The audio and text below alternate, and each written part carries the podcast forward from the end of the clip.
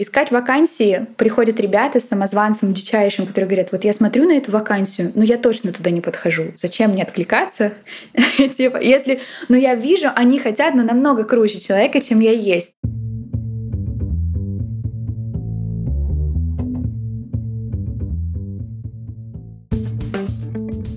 Привет! Я Юра Агеев, и это 262 выпуск подкаста Make Sense. Вместе с гостями подкаста мы говорим о том, что играет важную роль при создании и развитии продуктов.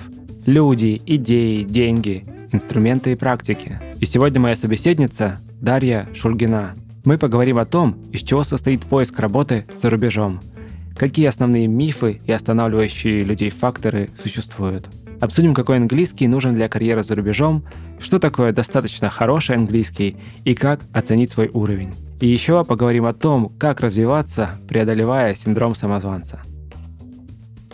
Подкаст выходит при поддержке конференции по менеджменту продуктов Product Sense. Наша следующая конференция состоится 4 и 5 сентября в Москве. Билеты уже в продаже.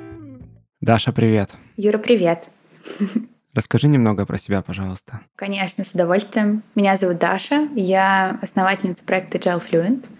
Мы помогаем ребятам, русскоязычным профессионалам из IT и digital в основном искать работу за границей. Вот, в предпринимательство я пришла в 2020 году. Gel Fluent — моя вторая попытка делать бизнес. Давно об этом мечтала, мне кажется, с детства. Я из Родилась и выросла в семье предпринимателей. Вот. Начинала свою карьеру как стратегический консультант в компании McKinsey. Проработала там три года. Ушла потом на позицию CPO в компанию Маффин. И после, как началась пандемия, стала предпринимателем. И вот я здесь. Почему тема такая про поиск работы за рубежом? Сейчас, в принципе, кажется, не такая уже и неочевидная, но в 2020 году да, да. Agile Fluent родился в 21-м. В 20-м у меня была ага. немножко другая идея. Я пыталась помогать малому и среднему бизнесу начинать бизнес. К Agile Fluent я пришла необычным путем. Я очень хотела поучиться в Стэнфорде. Это была моя мечта и, наверное, продолжает ей быть. И мне казалось, что отличная возможность э, параллельно, начиная свой первый проект, э, готовиться к поступлению. А самой большой моей зоной роста в тот момент был английский. Я ботала его бесконечно много, и мне было очень сложно. Я была очень взрослой, с большими страхами, своими переживаниями. И где-то весной, в апреле 21-го я решила, что Стэнфорд надо отложить. все таки и TOEFL результаты не были самыми выдающимися, и я понимала, что шансов у меня не так много. И в этот момент у меня родилась идея, а, слушайте, вдруг не только у меня такой одной проблемы с английским для какой-то конкретной цели, не путешествовать с ним, не читать mm. книги, не смотреть подкасты. И оказалось, что действительно в моем окружении все до сих пор борются с английским языком и всю жизнь его учат. Знаешь, условно, там, привет, мне 26 лет, 27 из них я учу английский. Вот приблизительно у всех было так. я подумала, что это потрясающая возможность помогать людям. Кажется, есть opportunity помогать людям э, английский учить, и для работы самое оно. Так появился концепт Agile Fluent. И вот 1 июня 2021 года мы начали, вот совсем скоро нам будет два годика. Класс. А давай начнем разговор с того, какие мифы есть вообще вокруг поиска работы за рубежом, и кажется, один из них связан тесно с английским. и миф ли это? Да, да, конечно. Если говорить про английский язык, то там на самом деле есть два противоположных таких заблуждения. Первое — это про то, что нужен идеальный английский язык. Вот если у тебя не C1, не TOEFL с данной на 120 и 120, то ты, ну, как бы шансов у тебя очень мало. Вот. На самом деле это не так. Давай, насколько это сложно? Подожди, я вот ни разу не подходил к TOEFL, даже рядом. Насколько это сложно 120 из 20? У меня было три попытки. Я начинала где-то с интермедиата такого, э, что-то между B1 и B2, если ты знаешь, э, немножко разбираешься в этих буквоцифренных, да, да, да, значениях уровней. Вот. Ну, я ботала его где-то 4-5 месяцев, я сдала на 105 из 120. Ага. Это неплохо в целом, но 120, мне кажется, это просто очень сложно. Особенно если ты стартуешь не после, не знаю, там, школы английского языка, полгода магистратуры где-нибудь за границей, и английский был у тебя только в учебниках и в сериалах. Это очень непростая задача. Вот, поэтому, в общем, 120 такая для меня тоже большая цель. мне казалось на старте, когда я готовилась, что типа Сейчас, 4 месяца, я все сделаю. Вот, и я так рассчитала дедлайн, что я должна была сдать последний свой третий или там второй, я, по-моему, дважды сдавала, второй TOEFL, вторую попытку как раз перед тем, как подавать документы в последнюю волну. Вот, и я mm. не очень успела. Поэтому вот у многих есть такое заблуждение, бытует мнение, миф, что надо знать английский идеально. Вот, мы во многом как бы на опыте подтверждаем обратное. Идеальный английский никто ни от кого не хочет. Для разных профессий требуется разный уровень, конечно же, да. Если ты много болтаешь, ты должен уверенно на своем английском говорить, какой бы он у тебя не был. И, наверное, там с начинающим уровнем, с базовым ты хорошо встречу там не проведешь. Но как-то к словам, к фразам, ошибкам никто особо не придирается. То есть такой вообще культуры нет как-то поправлять ребят, особенно в Европе, mm. не в англоговорящих странах. И еще у нас очень много у клиентов забавных кейсов, когда они приходят с английским не идеальным, условно, ни у кого из наших клиентов нету там C2 э, английского и так далее. Вот, они приходят на встречу, их интервьюируют ребята, например, рекрутеры или нанимающие менеджеры, английский которых намного хуже, чем у них. Вот. Это достаточно частый случай. У нас был даже забавный кейс, когда девушка сходила на интервью в Дубае, разговаривала сразу с SEO, и они где-то полчаса практически совсем друг друга не понимали. То есть его английский был с очень дичайшим акцентом.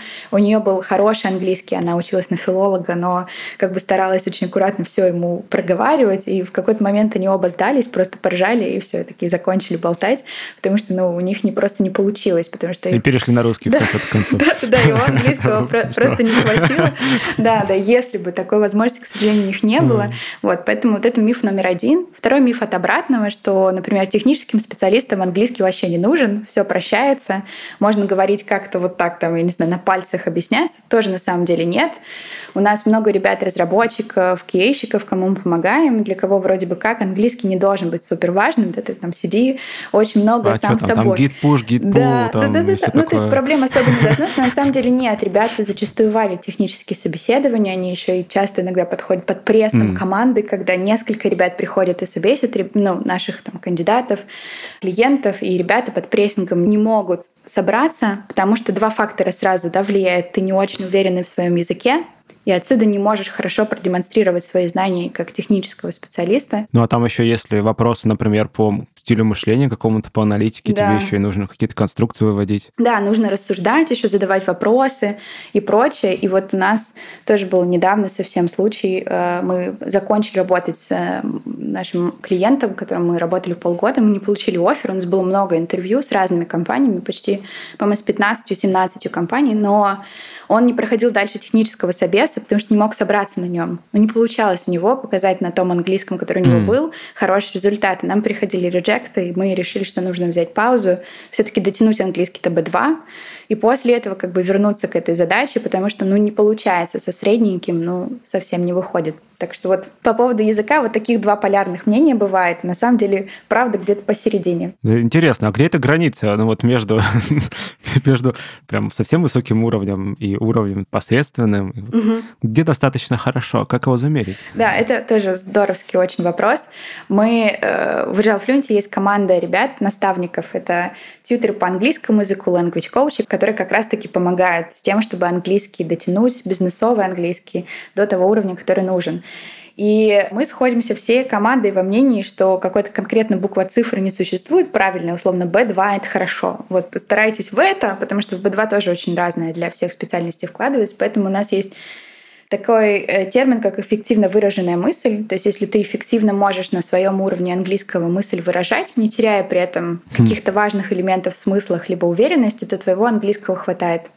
У нас вот как есть кейс, который я сказала с solidity инженером, который не получилось пробраться сквозь технические интервью, потому что, кажется, не хватало уровня. Так есть наоборот кейс. У нас молодого человека взяли на позицию CPO в дубайский стартап с английским, ну таким средненький. Мы, когда мы его проверяем, такие говорим, блин, Вася, ну как бы маловато. Но Вася был настолько уверен в английском, что ребята, ну и плюс у Арабских Эмиратов ну, в не такое высокое требование, да, если бы он, наверное, в англоговорящие страны хотел, то там было бы посложнее.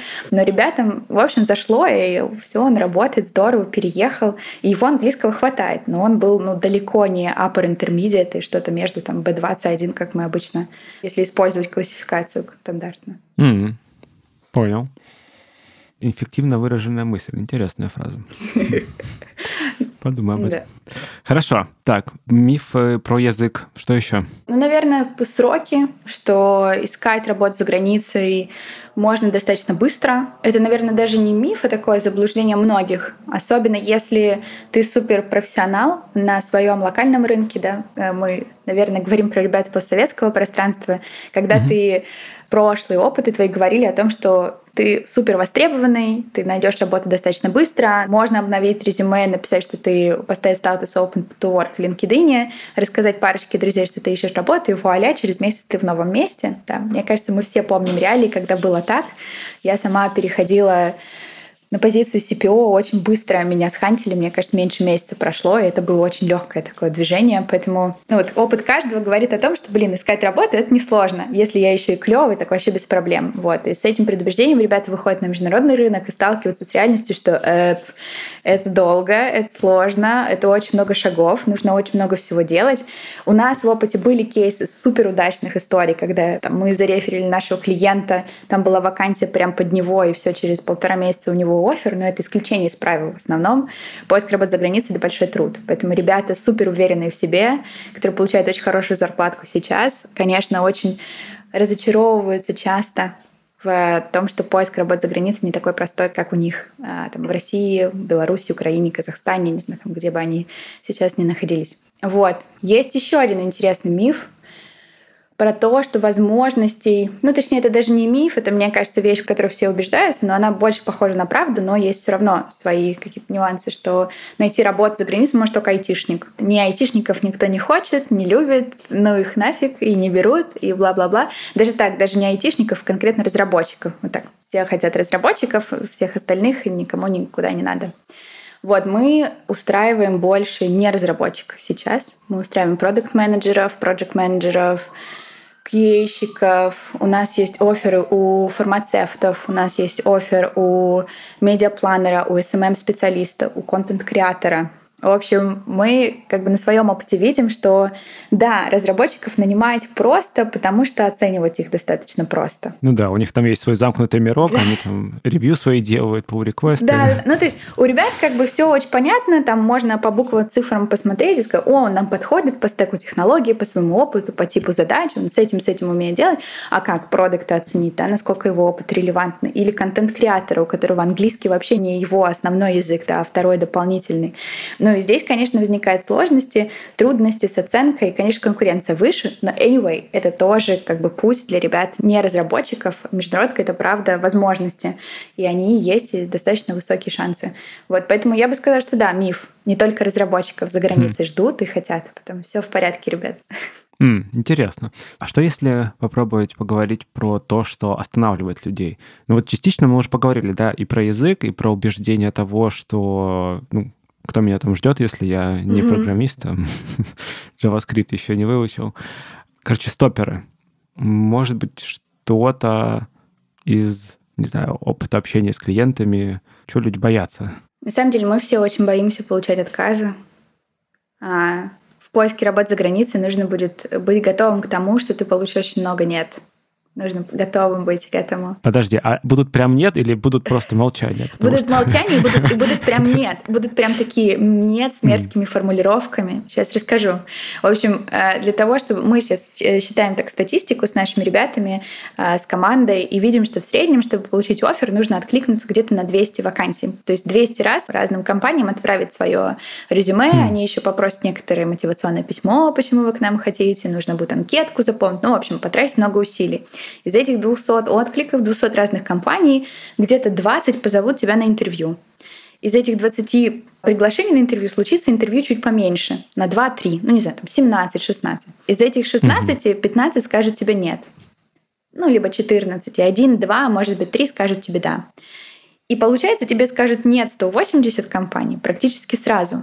И это будут, это будет отвратительный нет. Это будет типа, ну, мы посмотрели ваш профиль, вы, конечно, офигенный. Вот так обычно пишут. Вы, конечно, здоровский, но нет, вы нам не подходите.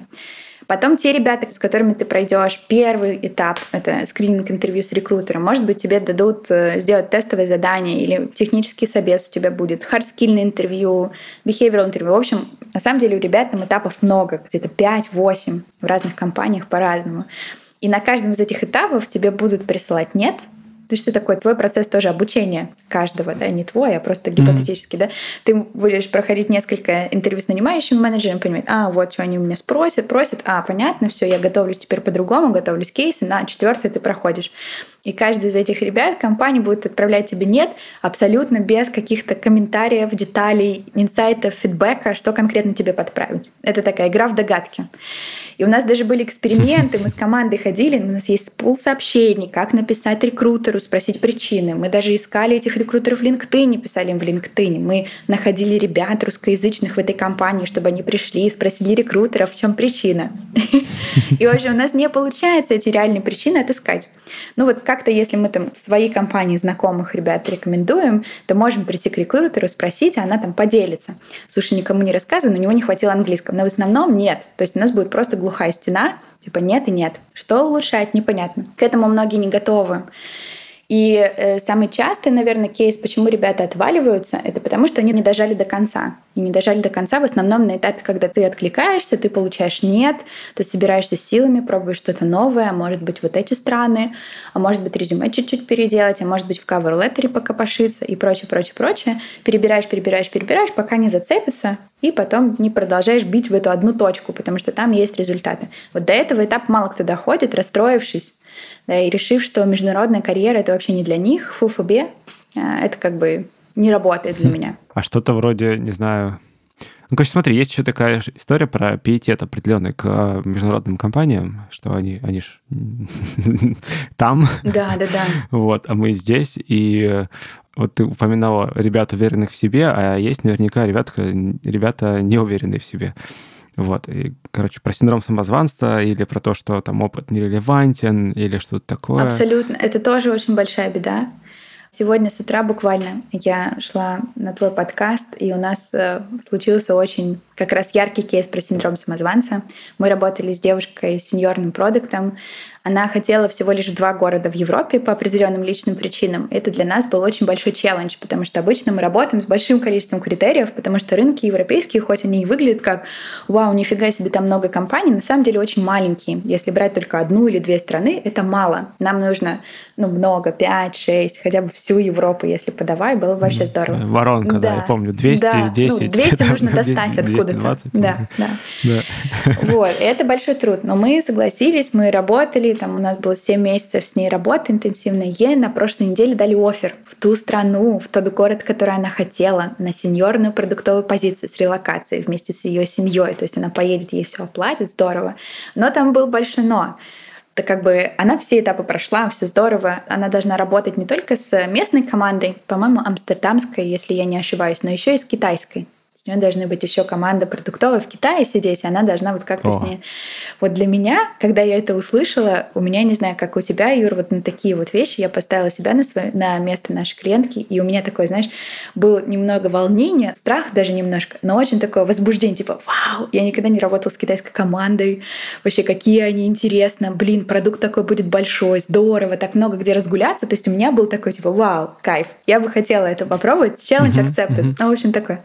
Но Наша клиентка сегодня с утра, буквально до встречи минут за 20, написала, что она отказывается от оффера, потому что она боится, что она не справится. Вот. Это большая, mm. большая тема в, про самозванца, потому что такие кейсы тоже случаются, когда мы себя недооцениваем, когда мы думаем, что у нас не получится, это мешает. Вот в случае нашей клиентки, да, самозванец мешал, ей где-то шептал, да, на ухо что-то вот в процессе, но случилось, что случилось. Mm-hmm. Ей дали офер, компания поверила в нее, захотела провести ее из России в Нидерланды, да, дать ей возможность. Но в этот момент самозванец проснулся такой, блин, не, слушай, как бы, давай дома сидеть, нафиг это китайцы еще очень непонятно какие-то ребята, да ну их, давай, короче, тут же тоже хорошо, смотри, тебя повысили, и она отказалась. А самозванец просыпается раньше у ребят, Первое, на этапе, когда мы делаем резюме, очень часто к нам приходят клиенты и такие говорят, слушайте, ну вот это все, что есть, больше достижений у меня нет смотришь на резюме, а там написано какие-нибудь, знаешь, список должностных обязанностей, делал вот это, вот это, вот это, достижений нигде не написано. Мы сидим, ковыряемся с ребятами, и во всех случаях, спойлер, мы находим какие-то клевые достижения, что получилось сделать mm-hmm. офигенно. Просто человек, э, ну, сам как бы не считает, что это было что-то крутое, либо ему там в его голове там, куча всего помогала, вообще-то это стечение обстоятельств, мне повезло, и это не я, Там а еще есть история про то, что ну, это же мы с командой сделали. Да-да-да, это мы, команда, и все. Кстати, это вторая забавная штука. Бывают ребята, кто приносит резюме, в которых везде написано «мы» ну, условно, это не я сделал, да, присвоенный мне результат. Я лидировал команду, и мы вместе с ней достигли таких-то результатов. Но я лидил команду. Да, было такое «мы». И вот вот этого присваивания результатов тоже часто не случается. Вот начиная на этапе резюме появляется самозванец до вот каждого-каждого шага. Да, там, искать вакансии приходят ребята с самозванцем дичайшим, которые говорят, вот я смотрю на эту вакансию, но я точно туда не подхожу. Зачем мне откликаться? Типа, если я вижу, они хотят, но намного круче человека, чем я есть. Такой, блин, Вася, ну ты большой умничка, ты чего, все супер. Такое тоже бывает часто. На следующем этапе, когда начинается первое интервью, ой, сразу вспоминается, у нас была потрясающая девушка. Мы с ней закончили недавно работать, мы помогали ей откликаться на вакансии на международные. Она head of проектный офис одного большого интегратора у нас в России. У нее хороший английский, она вообще очень-очень звучит уверенно. До момента, пока мы не начали откликаться на вакансии, у нее было первое приглашение на интервью где-то через пару недель нашей работы. Она дня три, мне кажется, вообще не работала. То есть она настолько за три дня до интервью, мне, конечно, вообще выпала, потому что она так волновалась, она переволновалась на интервью, но она получила реджект, и после этого все. Она такая, все, международка не мое, мне не получается, ничего не так. Mm. Вот, ну, это ее большой этот самозванец проснулся и начал там, так, Лена, что это такое? Ты вообще ни на что не годишься, хотя на самом деле она умничка, она сделала потрясающие результаты, у нее офигенная карьера, у нее отличный английский, ну, то есть там все все здорово, но вот и он настолько ее все приглушил, что дальше мы не пошли. То есть мы да, откликались, там что-то еще, но она как бы проверяла каждую вакансию, не соглашалась, потому что кажется, что там хотят лучше человека, чем она есть на самом деле. Ну, в общем, Самозванец — это большая боль, Юр, поэтому ты очень правильно заметил. Нас во многом останавливает еще эта вещь внутри нас. А что делать с этим? К психологу? Ну, мне кажется, один, один вариант — да. Второй, что мы в Agile Fluent делаем, это мы рассказываем кейс ребят, у нас всегда все, ну, много mm. необычных историй, да, э, когда ты, например, такой немножко андердог в чем-то, то есть ты не идеальный кандидат, знаешь, не все звезды сошлись. Я разработчик на клевом стеке современном, который э, с отличным английским делал уже международный проект. У меня 8 плюс лет опыта, и я вообще звездочка. Да? Вот мы рассказываем немножко про других ребят. Например, у нас есть кейс девочки медиапланера, которая переехала в Дубай, нашла там вакансию на джуниорскую позицию со средненьким английским. Мы работали с ней полгода, и у нее получилось. Mm. Это офигенно. Это очень такие вдохновляющие истории, когда не все суперски, но получается. Такие вещи есть, мы пытаемся это популяризировать и вот вдохновлять ребят, которые, смотря на себя, думают, так, ну что-то я как-то не очень. вот, чтобы это как-то не очень, оно ну, выправлялось. А, вот. Второе, про резюме. Мне кажется, для самозванца такой важный совет — это на самом первом этапе прийти за помощью с кем-то, кто может помочь тебе увидеть свои достоинства, да, сильные стороны, разглядеть их. Обычно это, не знаю, там ребята, кто помогает делать резюме. Можно прийти к ментору по своим, там, по хардскиллам, клевому продакту, разработчику, дизайнеру, аналитику, желательно из международных компаний, чтобы он на тебя посмотрел и дал свой фидбэк.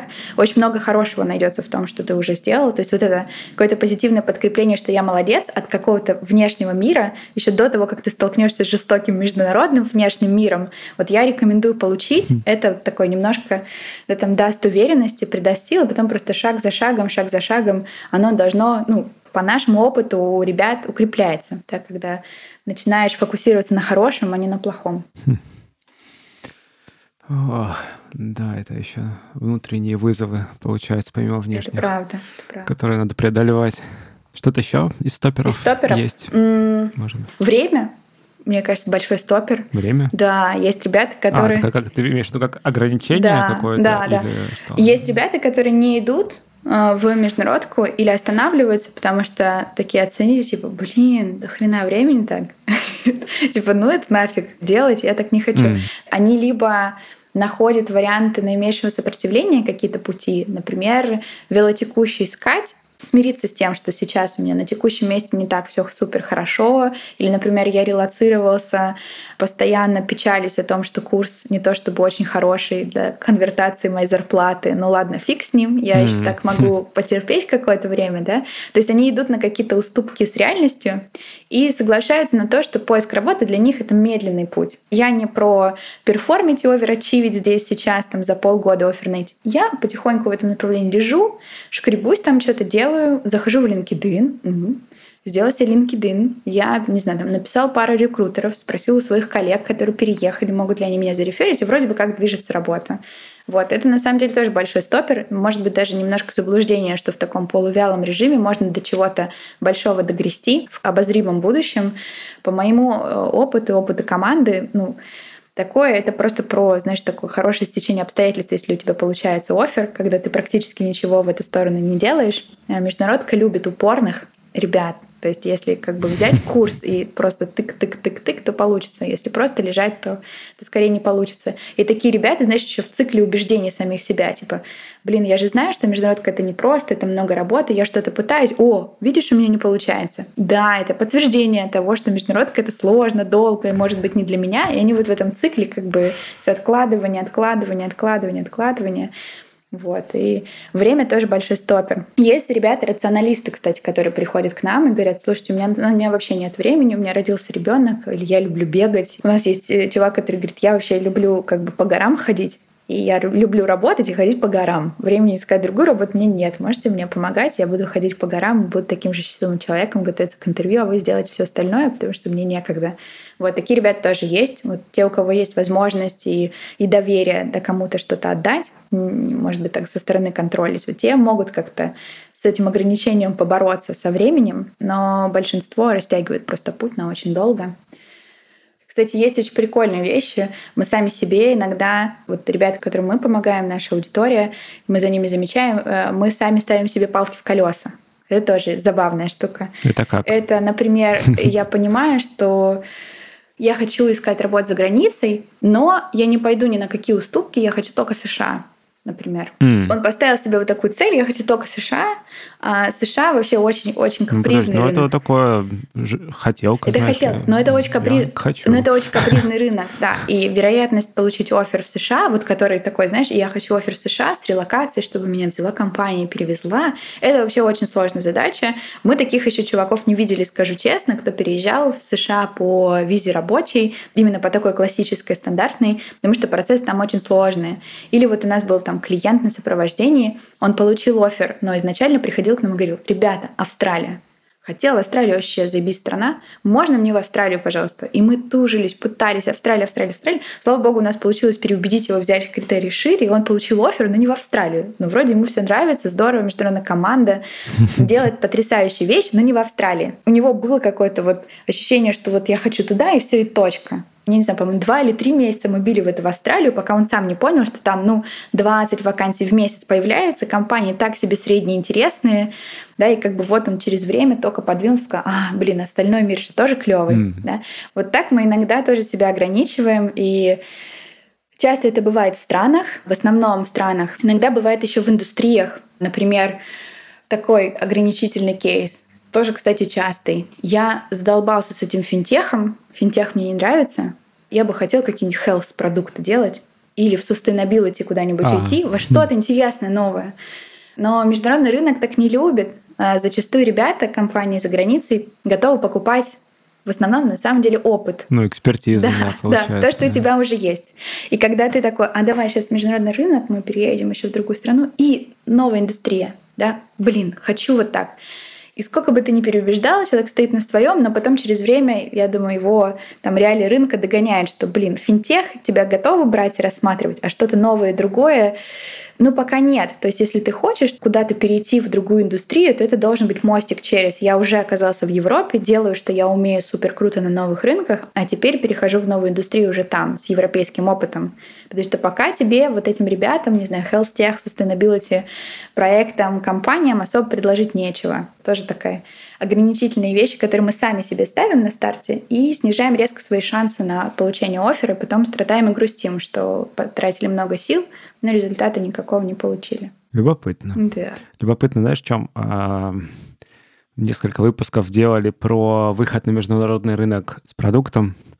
И вот, э, слушай, тебя замечаю некоторые пересечения на самом деле. ну, типа, вот мы хотим выйти там в эту страну, чаще всего США. По сфере еще куда не шло, потому что, ну, проект уже, может быть, есть какой-то, да, там и так далее. Но вот э, ограничения, получается, внешние, внутренние, на самом деле, получается, можно даже сделать список своих хотелок и посмотреть, с чем они связаны, с внешним чем-то или с э, твоими собственными переживаниями. Да, да, это правда. Хм. На самом деле тут самый хороший совет, рекомендация — это просто очень гибко к этому подходить ко всему. Оставлять за собой право всегда сказать «нет», да, вот если тебе что-то не понравилось до оффера дойдя, ну, на самом деле, наверное, потрясающее чувство сказать работодателю такое, ну, не знаю, мне не очень, да. Вот, но а до этого И просто... без объяснения причин. Ничего не сказать ему, да, просто. Но э, быть на старте очень гибким, да, вот этой воронки. Сделать так, чтобы как можно больше возможностей для тебя было, если видишь, что, о, блин, ничего себе, рынок вот такой здесь, я туда не хочу да, то сразу как бы оставлять за собой возможность менять, менять, менять. Не решать на старте, да, а вот как бы сделать какой-то, ну вот в эту сторону хочу покопать и быть готовым к тому, что все надо будет переделать, все надо будет передумать и прочее. Часто, кстати, вот в тему, про которую мы с тобой говорили, про выбор страны, у ребят очень сложный критерий по выбору на старте, например, хочу в эти страны, потому что там клевое образование может быть для моих детей или еще какие-то вещи. Очень валидные, очень клевые на самом деле, но потом оно одно со вторым не сходится. У нас такой был э, забавный пример с Java-разработчиком, мы с ним тоже долго работали, и изначально он пришел с запросом, у них там несколько деток, и они с женой решили, что Финляндия страна отличная, да, потому что у них офигенное образование для детей, и они очень хотели бы жить э, в Финляндии. Но проблема в том, что Java-разработчиков в Финляндии не хотят. Это очень редкий там язык, так вот сложилось, что стек технологий и Java как-то вот с Финляндией не, не очень как бы комплементарны, и мы находили совсем мало там вакансий. Вот в итоге через время они подумали такие, блин, ну на самом деле и в Германии, и в Нидерландах тоже неплохое образование для детей. Вот. И в итоге мы в эту сторону уже начали копать. То есть вот в тему ограничений, да, быть гибкими. Слушай, а что с э, удаленной этой работой? Ну вот интересно, прям зачем релокация? Ну, в смысле, ладно, выехать, допустим, из России, я могу понять, почему люди могут хотеть. Угу.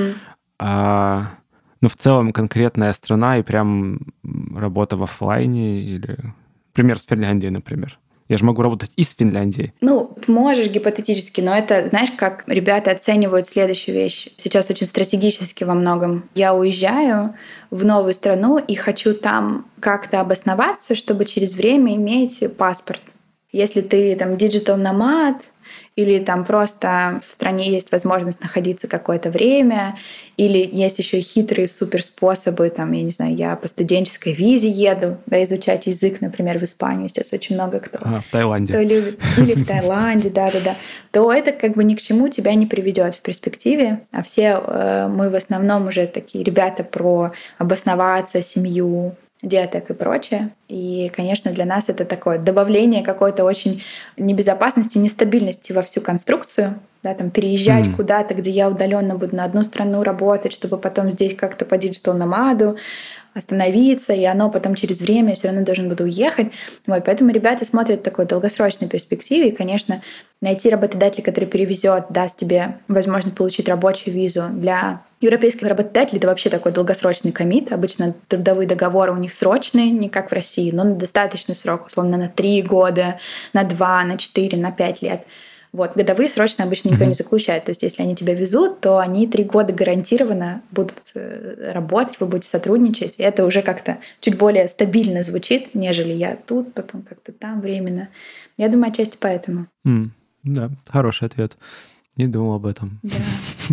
Ну, еще, кстати, вот все эти потрясающие номадские визы и прочие штуки, они тоже с большими условностями, да, они там визы на время, и потом фиг знаешь, продлится или не продлится. Или, например, digital nomad ы ты можешь податься, если у тебя трудовой договор с твоим работодателем был больше, чем какое-то количество времени уже существующее. То есть ты не можешь сейчас найти, не знаю, там, работодатель из Германии такой, о, у меня клевая зарплата, все, давайте, nomad ы в Португалии, я все, бегу к вам. Нет, ты должен там сначала поработать, не знаю, там по разным срокам, то ли где-то полгода, где-то год, только после этого иметь возможность mm-hmm. куда-то поехать. Это еще отложенная штука. А немецкий стартап или компания не готовы с тобой работать, если ты будешь в России, потому что ему очень геморно тебе деньги переводить и договор с тобой совсем не заключить. То есть им все равно нужно тебя вытащить куда-то на территорию Европейского Союза или чтобы у тебя было ИП где-нибудь открыто в Словении, например, или в Армении.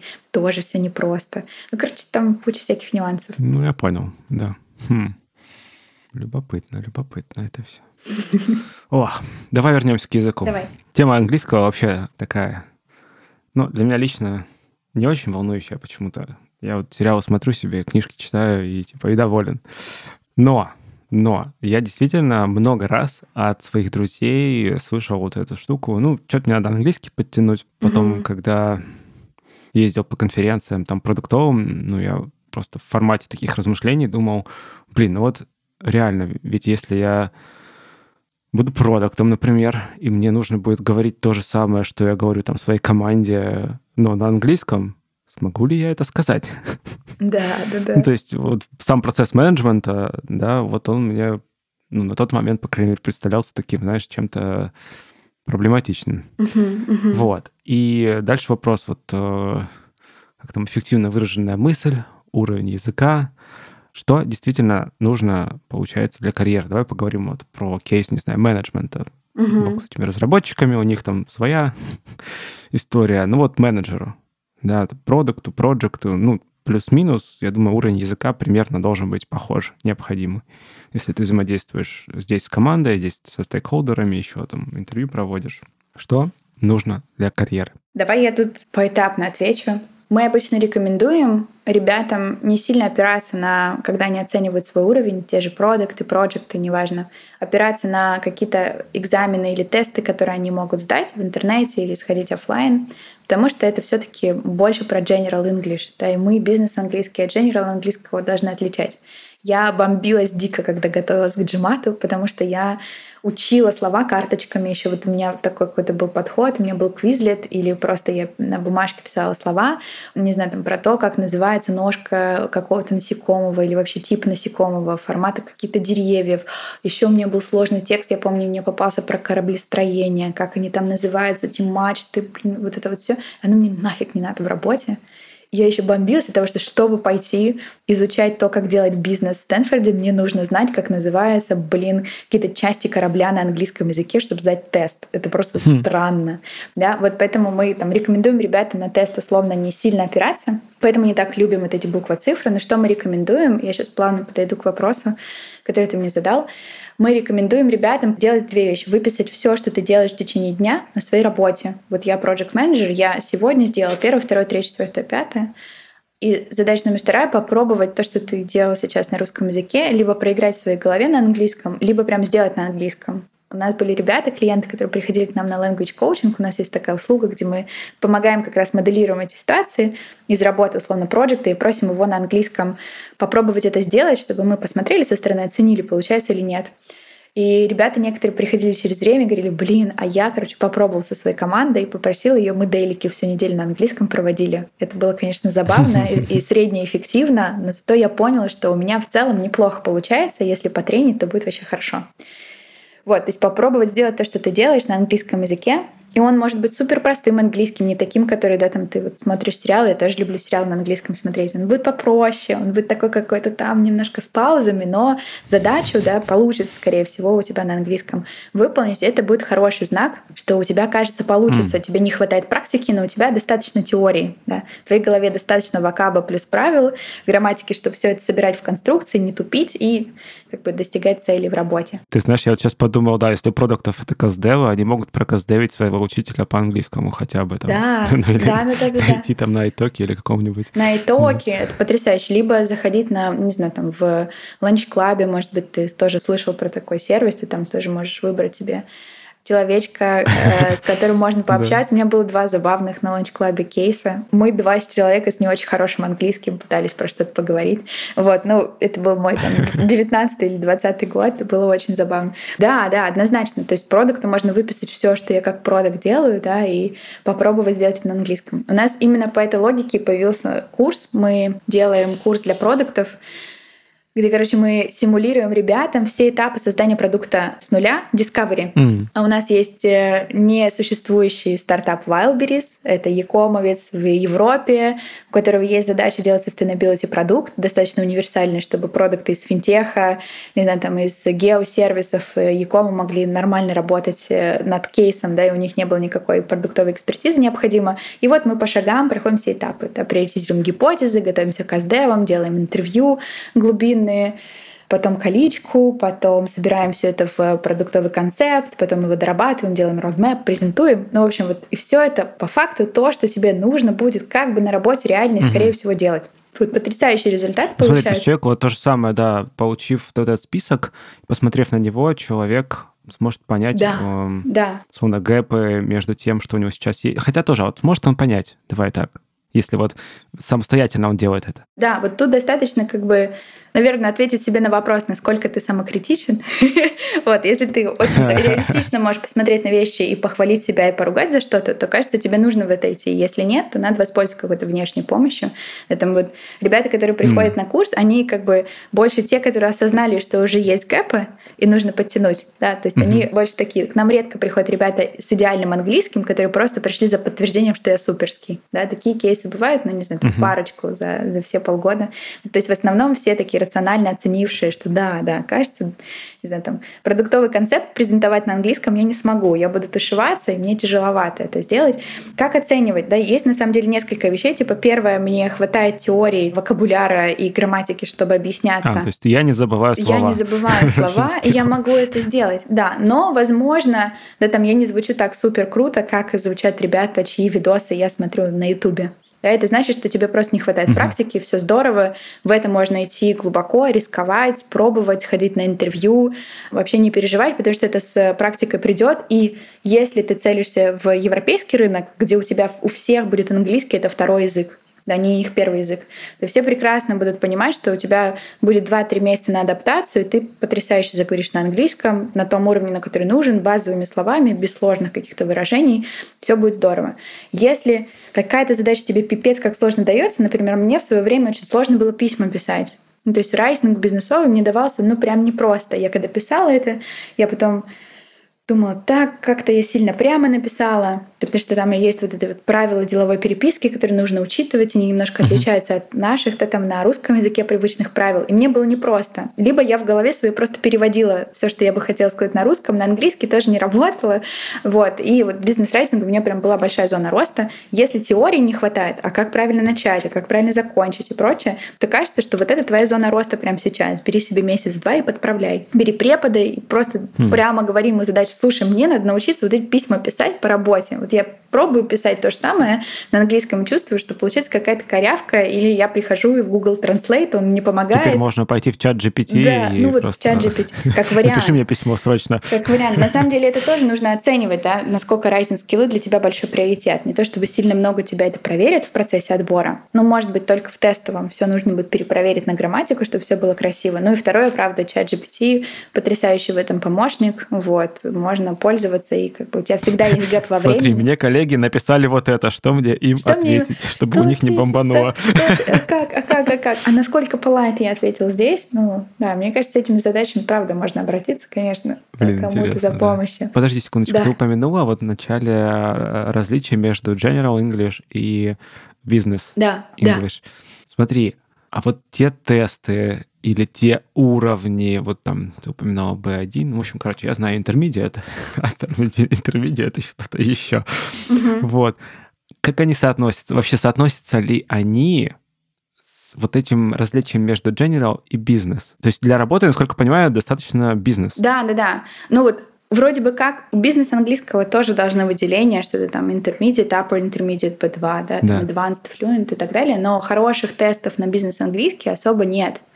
И в этом такая небольшая загвоздка. Они как бы есть, но они как бы 10 лет назад сделаны, и бизнес английский, особенно айтишный бизнес английский, ну прям отличается. Возможно, ты помнишь времена в универе, или, может быть, ты ходил к репетитору какое-то время назад, и вы как бы работали с бизнес английским, но он такой, типа, не знаю, там, вы пришли на переговоры, у, не знаю, там, Хуана такой контракт, а тебе нужно скидку на контракт. Ты думаешь, блин, ну я в своей жизни так, конечно, вот каждый раз хожу и скидки на контракты выбиваю, моя daily рутин на работе продукт менеджера Ну, то есть они уже, эти кейсы, все не очень актуальны к реалиям нашем ведении бизнеса прямо сейчас, в 2023 году. И те тесты тоже как бы оценивающие тебя на B1, B2, B, C1, C2A и так далее, они тоже не очень ага. актуальны. Поэтому, ну, на самом деле можно пробовать издавать General Business English. Там, что хорошо, правила грамматики ты и тут, и тут должен применять одинаково хорошо уметь. Поэтому эта вещь точно проверится. Но если ты чувствуешь, что где-то тебе не хватает лексики, то это не должно быть большим стопором. У нас был пример девушки, да, которая сдавала, и у нее были потрясающие результаты по, по TOEFL, но ей очень сложно было сделать качественную self-presentation, рассказать о себе коротко, mm. за пять минут, на таком достаточно простеньком английском, чтобы ну, было очень понятно, очень структурно, что она делала, каких результатов достигла. То есть это как бы вещи пересекающиеся, но ни один в другом не лежит. Вот. И сложно ответить, да там, если у тебя хорошие результаты на тестах по general английском, получится ли у тебя в бизнес английском хорошо? Ну, кажется, что и да, и нет. Да? Так же, как и наоборот, если у тебя хороший бизнес английский, ну, скорее всего, ты будешь фигово сдавать GMAT и TOEFL, потому что тебе будет просто не хватать вокабуляра про деревья и про, не знаю, там, корабли и прочую, прочую штуку, и про феминизм, который очень любит Джимати, например, и истории, и прочие вещи. Но это тебя волновать особо не должно. На работе ты, скорее всего, очень хорошо будешь, будешь свои задачи выполнять. Вот, так что тут, короче, наверное, самая моя важная мысль и совет просто попробовать оценить, получается ли делать или нет. Вот про то, что мы с тобой уже говорили. Вот. Э, и если получается присвоить себе хороший B2 или C1 в резюме, все равно это никто проверять не будет, и тесты на знание языка ни у кого не потребуют, поэтому тут только такой больше common sense оценка своя, насколько ты готов. Слушай, вот зацепился мыслью за мысль о краткой презентации себя. Да. И знаешь, что подумал, что на русском-то не всегда получается. То есть даже на родном языке у тебя не получится да. кратко что-то рассказать. А что уж говорить на языке, который ты учишь вторым, или третьим, там, не знаю. И, короче, получается, что это такая штука для тренировки собственной нейронной сети по формулированию идей. Это правда, это правда. Вот, знаешь, бытует такое мнение вот про культурные различия. Тоже все как-то по вершкам знают что-то, да, как ребята э, отличаются там из России от, например, э, американцев, азиатов, ребят из, не знаю, там, из Японии. Mm-hmm. Вот. И есть такие вот штуки, которые бытуют, типа, в Европе клево ребята пишут эссе, а ребята из России, там, Украины, Белоруссии, Казахстана, кто вот еще по нашей общей системе вот этой учится, образовательной, фигово пишут эссе. И это правда. Из-за того, что ребята там пишут хорошо эссе, ребята из Америки и Великобритании очень круто могут структурно и быстро формулировать свои мысли. А у нас такого нету. Я эссе, ну, сочинение в школе писала по литературе, ну, я каких-то умных мыслей там вроде за собой не наблюдала и не требовалось никаких рассуждений больших там от меня. Так же, как и сама презентация. Ребята э, в Америке очень часто готовят презентажки, рассказывают о себе и прочее. Это вот как бы часть уже действительно собранных у них-то сформированных нейронных сетей, которых у нас у нас не сформировалось по определенным причинам, поэтому нам сложнее. Ты знаешь, у меня тут даже есть э, шутка, недавно Давай. услышал на эту тему. Уроки литературы и сочинения — это обучение навыку красиво спрятать свое непонимание.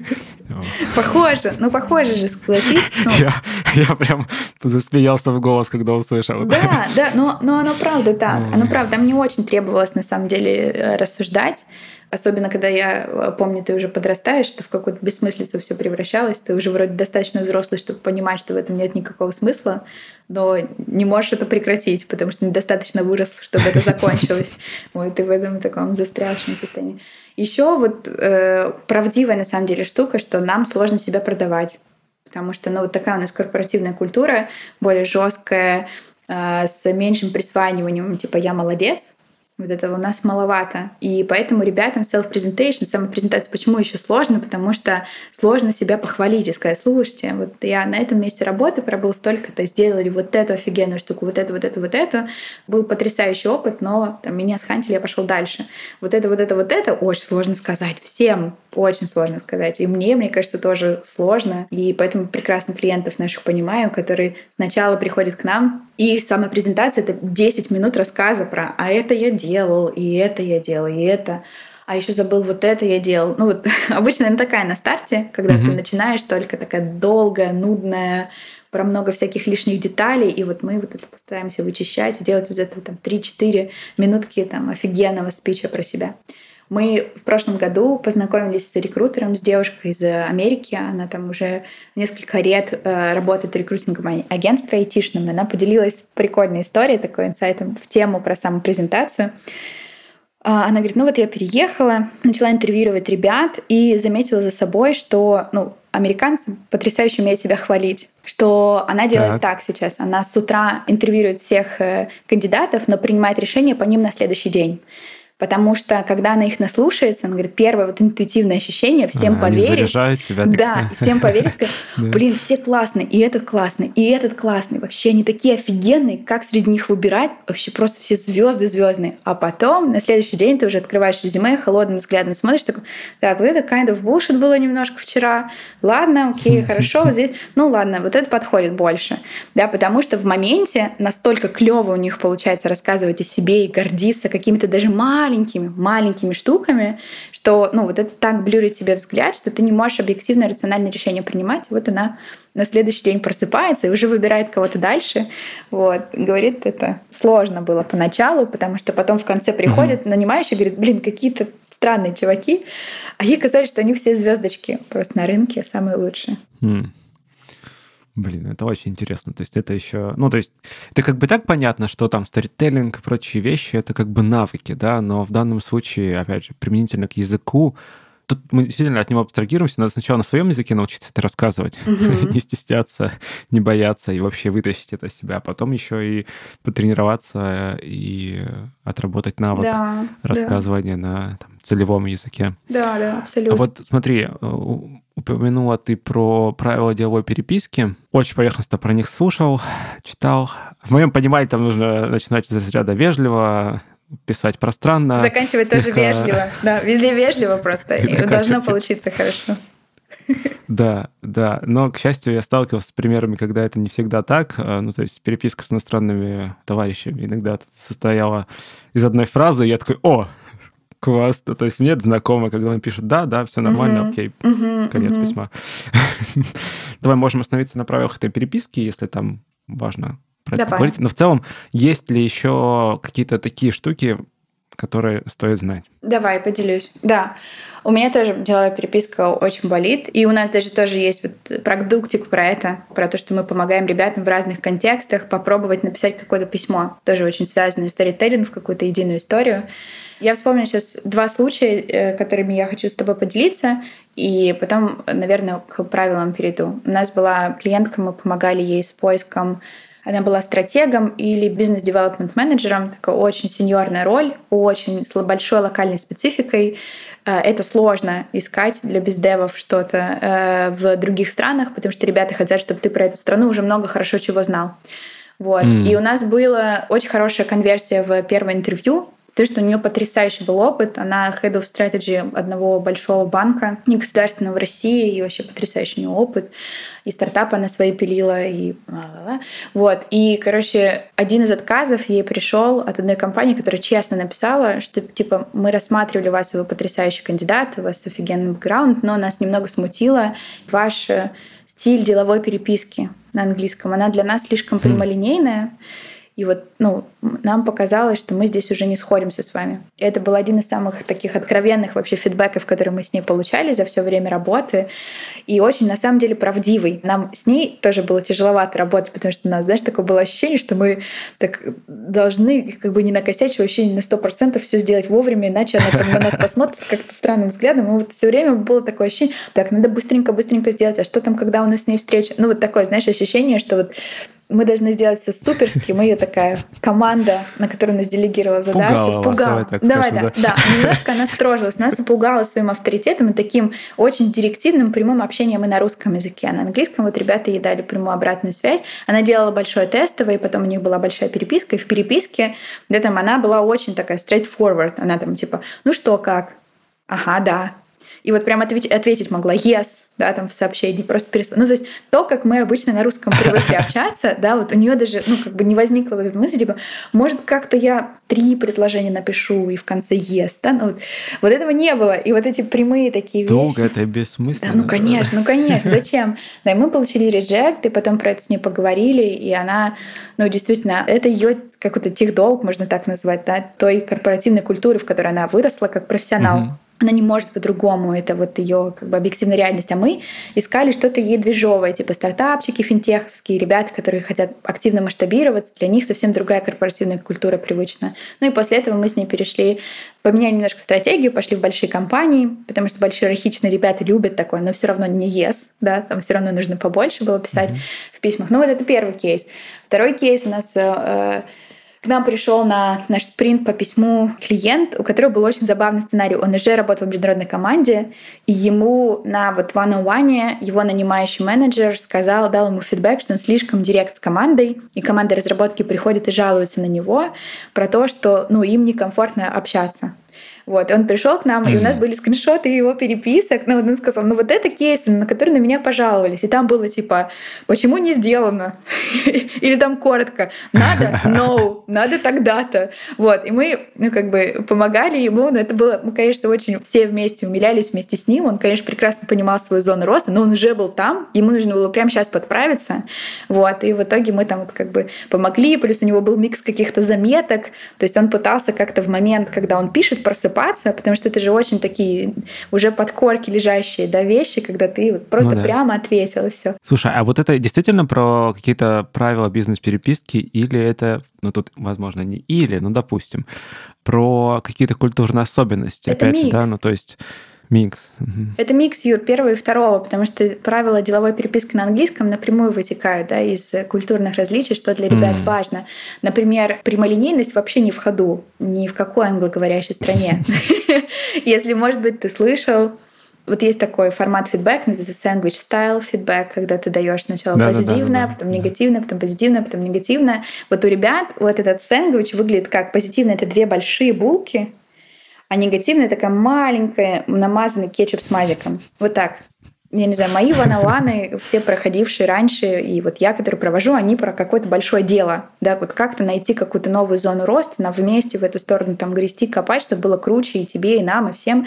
Вот у ребят немножко по-другому, и поэтому часто там э, прямолинейные ребята из культур, там, славянских, например, жалуются, что нифига не понятно, на фидбэке мне говорят, я здоровский, а потом, типа, говорят, что хотят меня уволить. Mm-hmm. Да, вот это, ну, такая достаточно частая штука. И отчасти поэтому а, коммуникация в переписке деловая, письменная, тоже очень недирективная проходит, с большим количеством вводных фраз, как там у тебя было дела, что, где, как. А вот такой вот у меня контекст, вот это я предлагаю, что ты думаешь, обязательно предложить какие-то варианты, например, встретиться, еще помочь принять решение, а не просто сказать, слушай, вот это решение, ты согласен, да.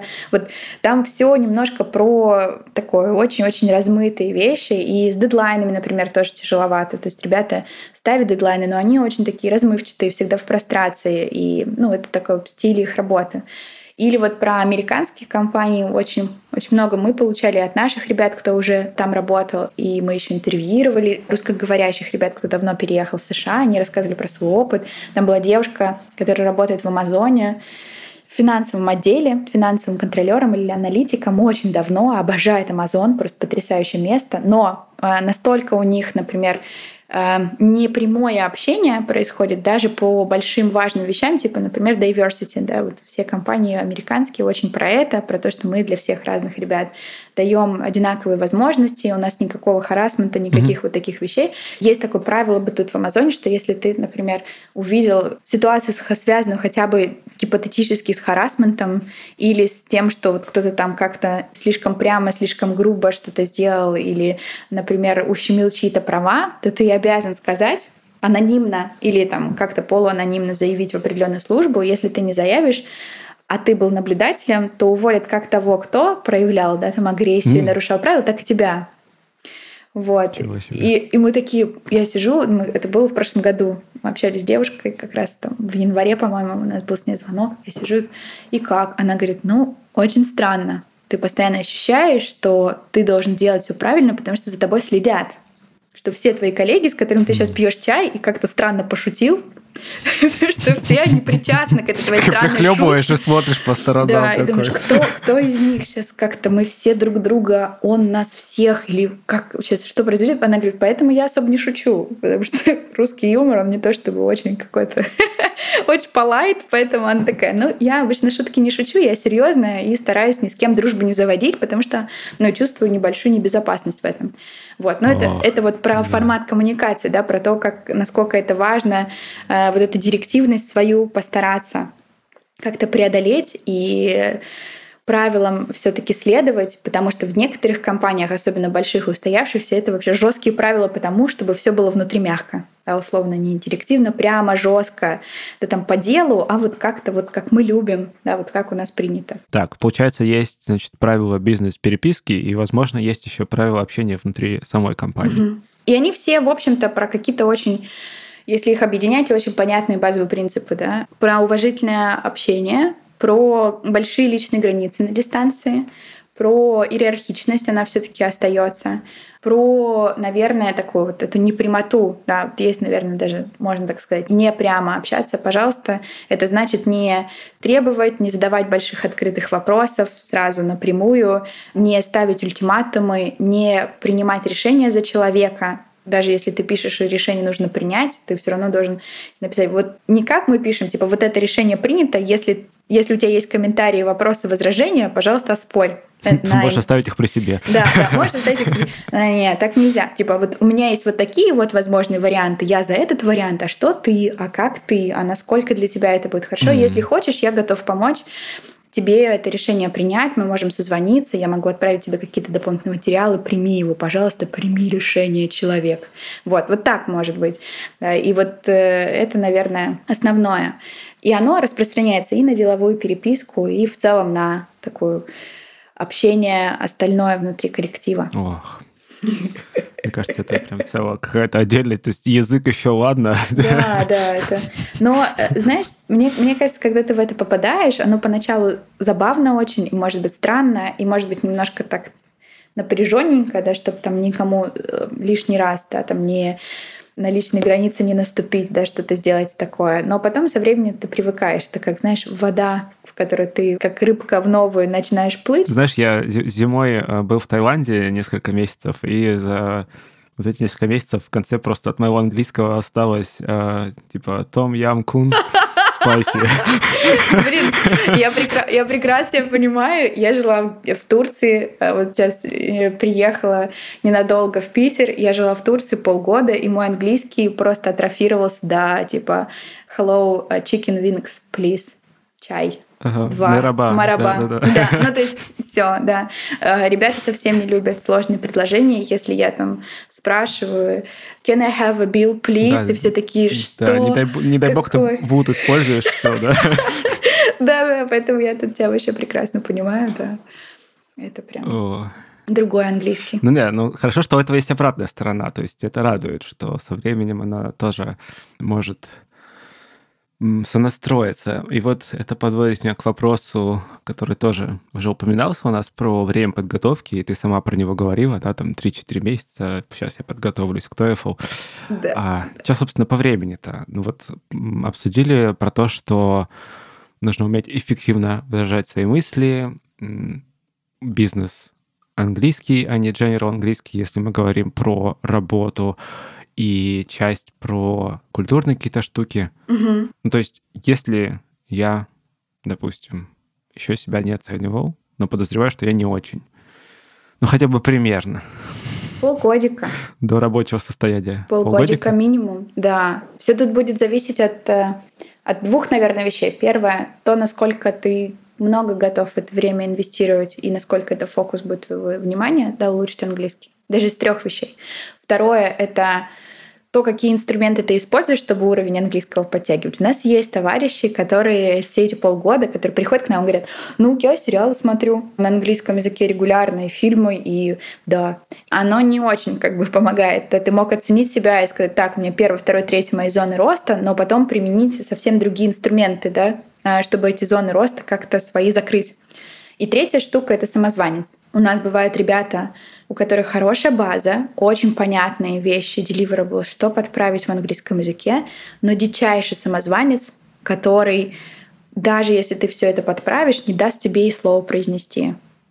И если у тебя с самозванцем большая беда, то, знаешь, так нужно будет э, два стрима параллельно вести. С одной стороны, подтягивать твои э, западающие моменты в английском, в бизнесовом, которые тебе нужны для работы, а параллельно пытаться со своим самозванцем побороться, начать на этом английском, не знаю, с кем-то на Lunchclub е болтать, или, может быть, на italki найти препода, или найти ментора, или, может быть, на конференцию записаться онлайн и за commit иться, что ты поднимешь руку и дважды вопрос задашь. Ну, не знаю, что-то, что-то нужно потихоньку начинать делать, потому что ты дотянешь до хорошего уровня, а потом не сможешь раскрыться на реальных интервью, на, на работе, угу. когда будешь делать тестовые, будет все очень сложно, будет больно, будет страшно.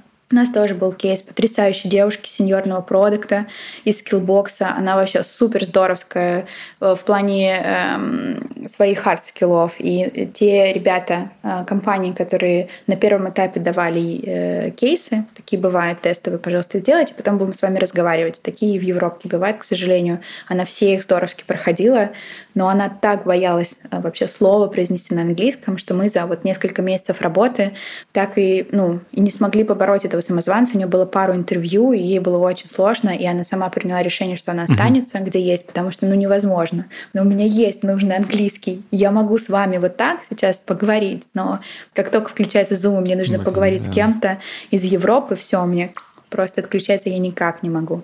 И вот эти три большие вещи, которые надо делать, чтобы из того точки А, да, которую ты как-то оценил сам или с чьей-то помощью прийти в точку Б. Хм. Что ж, ну тут только удачи можно пожелать. Это правда. Там, людям. Это там столько, это столько большой пласт работы, на самом деле очень героические вещи. Ну я тоже, да, я наблюдал своими знакомыми не раз, я знаю, что они могут а, и слушать, и говорить, и писать, угу. но потом такой, ну я не хочу. А потом в другой момент, вроде хочу, а вроде и страшно. Ну, короче, не, да, вот не эти надо. все сомнения. Да, да, да. Ладно, не буду тогда. Не, не надо, не надо мне. Ой, я, короче, вспоминаю первые свои опыты говорения на английском языке. Для меня английский вот как раз еще с большим самозванцем связан. Я очень, я очень су вообще говорить на нем. И мне кажется, англи... э, Agile Fluent вообще появился, это просто чтобы мою большую травму залечить в английском языке. А. Он такое перевешивает вообще вот всю эту историю про то, как мне было сложно самой. И поэтому, возможно, у нас такой большой фокус на вот эту часть про самозванческую, про то, чтобы в реальных ситуациях попробовать, да, там, в безопасной среде, чтобы э, вроде получается, да, и с этой уверенностью как-то прийти на реальное интервью и прочее. Вот. Я вспоминаю свой первый опыт, я когда была в McKinsey, на первой неделе мне нужно было настроить компьютер, и все вроде настроилось, но у меня то ли почта отвалилась, то ли еще что-то. Мне нужно было с индусами поговорить. У нас там весь э, технический саппорт и бизнесовый, это ребята из индуса со своим забавным английским языком. И мне было у так... них, да, отдельное что-то. Это, это вообще, они такие... Ну, мне потом стало проще с ним болтать, но первый мой звонок я никогда не забуду. Я помню, я прям... Ну, я как настоящая девочка, я сначала поплакала перед тем, как позвонить, а потом уже позвонила, и мы, мы с ним друг друга не понимали первые минут пять. Я выписала слова, перевела из Google Translate, как бы, если что, сказать, потому что там он начнет спрашивать меня, там, пожалуйста, ремоут доступ ему дать и прочее. Ну, в общем, у нас получилось через время, я выдохнула, но этот мой первый опыт вообще созвона с индусом, разговора на английском про какую-то конкретную задачу, что нам нужно было ее совместно mm-hmm. решить, он был, ну, безумно непростой. Поэтому ребята, которые пробуют и которые в это идут, ну, просто герои. Это, это большая непростая задача. Да. Офигенно, что получается, офигенно, что делаешь. И по опыту, если решился и делаешь, то получается. То есть это больше страхи в нашей голове, чем объективная реальность. Здорово. Надеюсь, что будет все больше людей, которые пробуют. Спасибо тебе, Даша. Да. Очень интересная беседа. Да, спасибо тебе большое. Спасибо. До встречи. Пока-пока. Пока-пока. Это был 262 выпуск подкаста Make Sense. Сегодня вы слушали Дарью Шульгину и меня, ведущего подкаста Юру Агеева. Если вам понравился выпуск и вы считаете информацию, которая прозвучала полезной, пожалуйста, поделитесь ссылкой на выпуск со своими друзьями, коллегами, знакомыми. Ставьте лайки и оставляйте комментарии в сервисах, где слушаете подкаст. Это поможет большему количеству людей узнать о том, что он существует. Спасибо, что были с нами. До следующего выпуска. Пока.